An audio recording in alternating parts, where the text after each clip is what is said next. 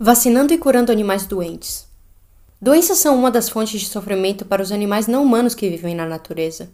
Felizmente, porém, essa é uma das áreas nas quais já conhecemos maneiras de ajudá-los. Já existe a tecnologia para vacinar e curar muitas das doenças que afetam os animais que vivem na natureza. Geralmente, vacinas e medicamentos são administrados aos animais que vivem na natureza apenas quando fazê-lo beneficia os humanos. Por exemplo, interrompendo a transmissão de doenças de animais selvagens para animais de criação e humanos, ou por motivos conservacionistas. Raramente é feito para o bem de cada animal, mas os resultados obtidos até o momento mostram que é possível vacinar animais, mesmo que isso não beneficie os humanos. Um exemplo seria o tratamento probiótico em morcegos, anfíbios, répteis, insetos e peixes. A síndrome do nariz branco é uma doença causada pelo fungo Pseudogynosco destructans. Desde 2007, matou mais de 6 milhões de morcegos na América do Norte. A taxa de mortalidade é maior do que 90% em algumas espécies. A doença perturba a hibernação dos morcegos, fazendo com que ou eles morram de inanição por conta da utilização de todo o seu estoque de gorduras, ou que morram de exposição enquanto tentam encontrar comida no inverno. Um estudo de campo de 2009 testou a eficácia da bactéria probiótica Pseudomonas fluorescens em reduzir o impacto da doença em morcegos infectados. Eles descobriram que os morcegos tratados com probiótico tiveram uma taxa de sobrevivência de 46,2%, enquanto a taxa de sobrevivência dos morcegos que não foram tratados foi apenas de 8,4%. Apesar de a motivação para encontrar a cura ter surgido a partir de interesses conservacionistas, a sua ampla aplicação, contudo, reduziria significativamente o sofrimento e as mortes prematuras entre os morcegos. O tratamento probiótico pode também ser valioso em tratar doenças em membros de outras espécies. O fungo que tride o Batrachotitrum dendrobatides tem tido efeitos devastadores sobre anfíbios, matando milhões de animais em 501 espécies. Os anfíbios infectados apresentam sintomas como perda do apetite, letargia e o endurecimento da pele. Esse endurecimento leva à morte porque os indivíduos afetados não conseguem absorver nutrientes e liberar toxinas pela sua pele. Alguns anfíbios respiram por meio da pele e, uma vez infectados, podem não conseguir respirar. Um estudo de 2016 sobre sapos boreais mostrou que aqueles sapos tratados com probiótico Yantinobacterium lividum antes da exposição ao Batrachotitrum dendrobatides tiveram um aumento de 40% nas taxas de sobrevivência em comparação aos sapos não tratados.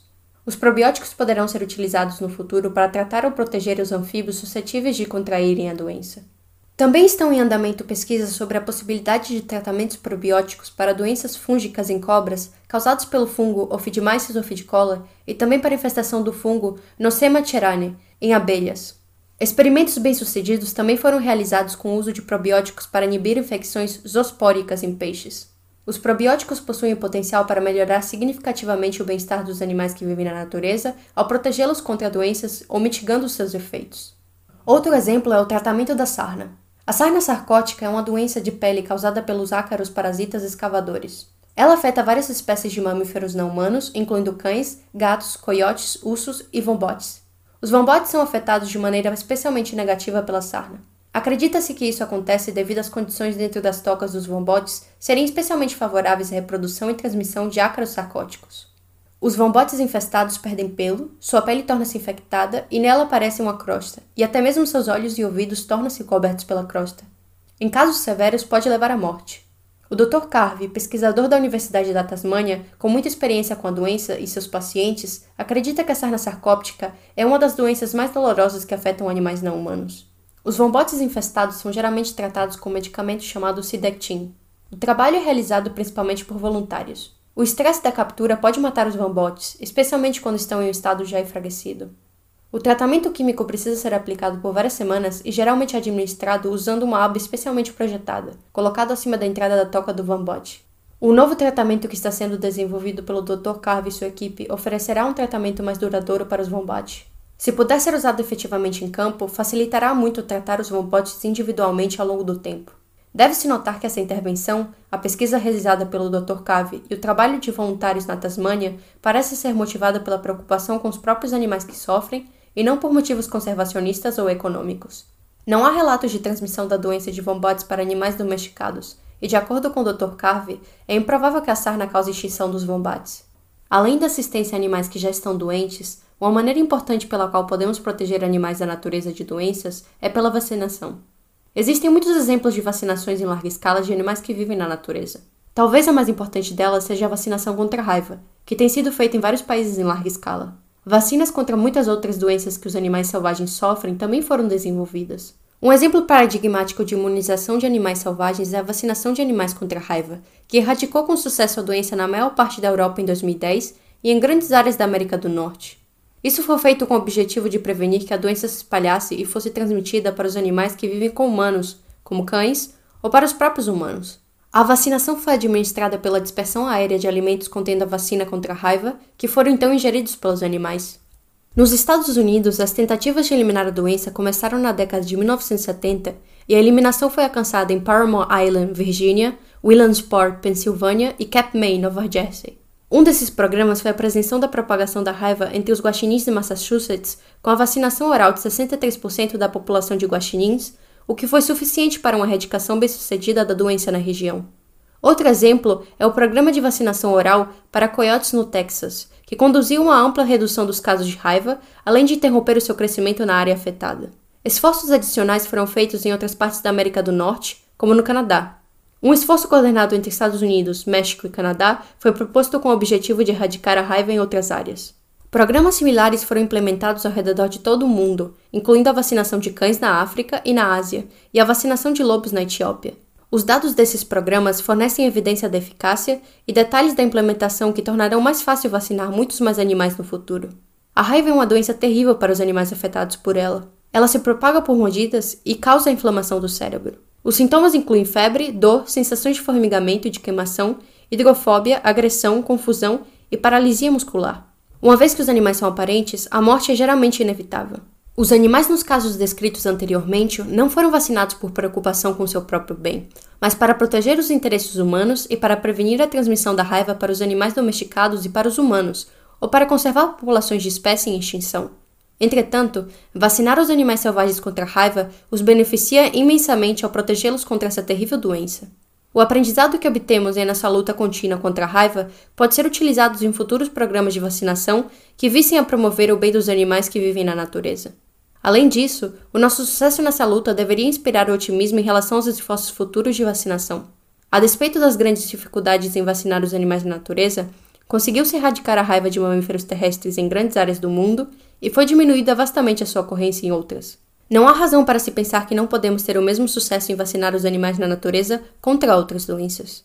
A brucelose é outro exemplo de política de vacinação em animais selvagens. A brucelose é uma doença contagiosa causada por várias bactérias da família Brucella. Afeta o gado e outros ruminantes como bisões e alces, bem como alguns animais marinhos e também os humanos. Os seus efeitos principais em animais não humanos são sobre o sistema reprodutor, causando infertilidade, abortos, nascimentos prematuros ou nascimentos de filhotes inaptos a sobreviver. Nos machos, também pode causar inchaço dos testículos e as bactérias podem entrar nas juntas e causar artrite. A brucelose prevalece entre alces selvagens e bisões que vivem na área do Grande Yellowstone. Foi estimado que 12,5 mil alces e 2,5 mil bisões na área estejam infectados, 10% e 50% respectivamente. Dado que a brucelose pode ser transmitida de uma espécie a outras, os alces e bisões no Yellowstone agem como uma espécie de reservatório para a brucelose. Para combater isso, uma vacina, RB51 foi desenvolvida para os bisões no Yellowstone. Não está claro em que medida exatamente os bisões sofrem de brucelose e se as vacinas que existem atualmente são eficazes o bastante. Em qualquer caso, são necessárias mais pesquisas sobre os efeitos da brucelose no bem-estar dos bisões e sobre possíveis intervenções, por exemplo, vacinação. Acredita-se que a brucelose pode ser transmitida para vacas em cativeiros, e para tranquilizar os pecuaristas, os oficiais do Parque Yellowstone matam centenas de bisões a cada ano. Se pudesse ser demonstrado que a transmissão de brucelose a partir de bisões não é uma ameaça para animais domesticados, ou se uma vacina eficaz pudesse ser desenvolvida, essas matanças iriam parar. Em ambos os casos, o sofrimento dos bisões seria significativamente reduzido. A peste silvestre é uma doença infecciosa bacteriana que afeta roedores como os cães da pradaria. É causada pela bactéria Yersinia pestis, a mesma bactéria que é responsável pela peste bubônica em humanos. Os efeitos devastadores da pandemia da peste negra nas populações humanas são familiares para quase todo mundo. Não tão familiares são as taxas de mortalidade de roedores selvagens que ainda sucumbem à peste silvestre.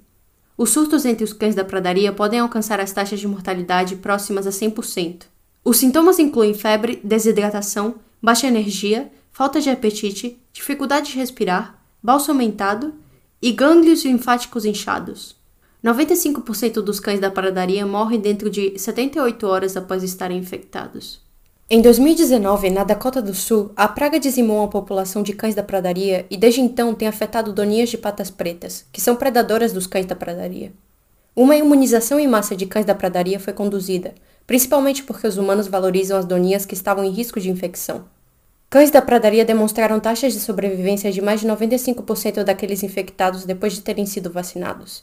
Mesmo que o objetivo da vacinação tenha sido a proteção das doninhas, os cães da pradaria também se beneficiaram dela. Pelo menos, isto é, até que fossem predados pelas doninhas saudáveis. Em 2017, biólogos em Montana começaram a distribuir as iscas de vacina oral utilizando drones. Isso os permitiu cobrirem muitas mais áreas do que poderiam ser cobertas se as iscas tivessem sido distribuídas à mão. Com os drones é possível vacinar 4 mil cães da pradaria em um único dia. O antrax é uma doença aguda e letal causada pela bactéria Bacillus anthracis, quando expostas ao oxigênio, as bactérias formam esporos extremamente resistentes, capazes de sobreviver por anos no solo ou no pelo de um animal infectado. Os esporos entram no corpo por ingestão, inalação ou ferida aberta. Os herbívoros podem ingerir os esporos enquanto pastam. Uma vez infectados, os sintomas podem incluir febre alta, tremores musculares e dificuldade em respirar. Animais predadores podem se infectar comendo a carne de um animal infectado. O antrax pode ter efeitos devastadores em animais que vivem na natureza. Os herbívoros selvagens são especialmente vulneráveis a surtos de antrais, com taxas de mortalidade entre 21% e 55% em hipopótamos e até 90% em palas e cudos. Um surto na Namíbia, em 2017, matou mais de 100 hipopótamos, e mais de 2.300 renas morreram em um surto na Sibéria, em 2016. Dado o alto risco de a doença se espalhar para os humanos, principalmente devido ao consumo da carne de animais caçados, testes de imunização já foram realizados. Um programa piloto de vacinação foi desenvolvido para vacinar contra antrais os animais tipicamente caçados nos chamados parques de caça africanos. Porquinhos da Índia foram vacinados por via oral e subcutânea e desenvolveram níveis bem-sucedidos de resistência à infecção. A vacinação demonstrou ser eficaz em rinocerontes negros e guepardos. Até agora, as vacinas foram dadas apenas aos animais selvagens considerados dignos de conservação. Por exemplo, o Kenya Wildlife Service vacinou os rinocerontes brancos e os rinocerontes negros raros após um surto de antrais entre búfalos no Parque Nacional Lake Nakuru. Um surto em 2005-2006 matou 53 zebras de greve. Para proteger as 650 zebras de greve restantes no Quênia, as autoridades quenianas da vida selvagem as vacinaram utilizando dardos. Após a vacinação, não houve mais mortes de zebras. Embora, por enquanto, as vacinas sejam distribuídas apenas para servir aos interesses humanos, não há razão para que esses programas de vacinação não possam ser estendidos a todos os animais que sofrem de independentemente de seu valor percebido para os humanos. Existem outras doenças graves, mais frequentemente associadas aos humanos, que também causam muito sofrimento e morte para populações de animais selvagens. A hepatite B e o tétano são doenças comuns entre os gibões, junto com o sarampo e a raiva. Com o objetivo de reduzir o risco de transmissão de humanos para gibões e vice-versa, a Y Animal Rescue Foundation da Tailândia recomenda a vacinação de gibões e de trabalhadores humanos para todas essas doenças. Em 2013, a Comissão Europeia apoiou uma proposta de vacinação de javalis a fim de melhorar a saúde dos porcos domésticos. O surto de peste suína em 1997 resultou na morte de mais de 10 milhões de porcos. Uma vacina administrada por via oral dará imunidade preventiva a javalis e também pode ser usada para inoculações de emergência de porcos domesticados. Desde 1990, a estirpe do Zaire do vírus ebola matou aproximadamente um terço da população mundial de gorilas e aproximadamente a mesma proporção de chimpanzés. Um estudo sugere que um surto em 2002 e 2003 matou mais de 5 mil gorilas. Parece que a vacinação seria uma solução óbvia para combater essa doença. De fato, é exatamente isso que foi sugerido por organizações como a Vacinape, que propõe a vacinação para salvar a vida dos grandes primatas africanos. O procedimento de vacinação consiste do uso de iscas como vacina, como se utiliza nas vacinas contra a raiva ou de dardos hipodérmicos. Há mais interesses em tratar grandes primatas porque suas espécies são, em geral, altamente valorizadas, e também por causa das ameaças recentes à saúde humana que se espalharam pelo contato com primatas infectados ou pelo seu consumo por parte de humanos. Outros animais podem não ter recebido a mesma atenção, mas poderiam ter sido tratados de maneira similar. O ebola é uma doença terrível que causa um amplo leque de sintomas, incluindo febre, sangramento interno, fraqueza muscular, dificuldade de respirar e de engolir, vômitos e diarreia. Em humanos, é fatal em torno de 50% dos casos. Em gorilas, a taxa de mortalidade pode chegar até 90%. Uma campanha de vacinação eficaz reduziria significativamente o sofrimento e as mortes entre os animais vulneráveis ao ebola. O Reino Unido é provavelmente o lugar onde a imunização de animais contra doenças é mais normalizada.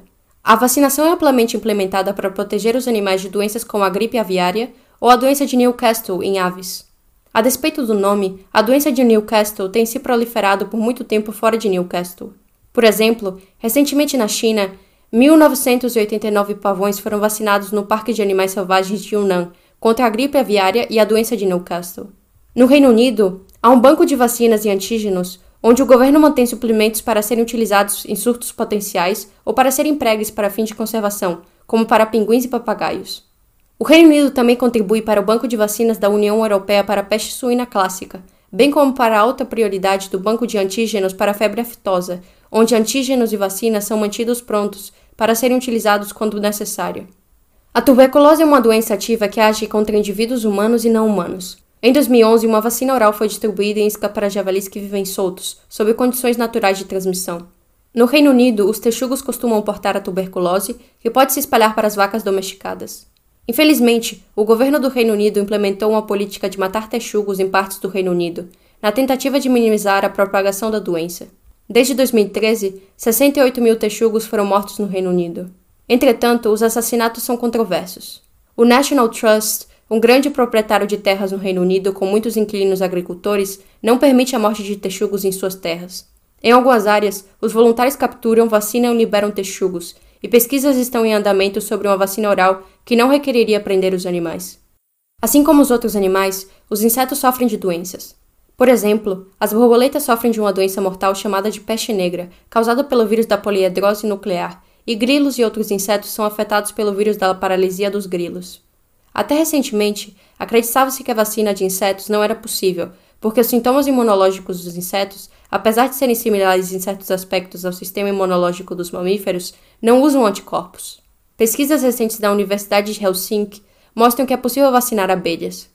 Quando uma abelha rainha come algo que contém um agente patogênico, as moléculas características do agente patogênico são cercadas por uma proteína chamada vitelogenina.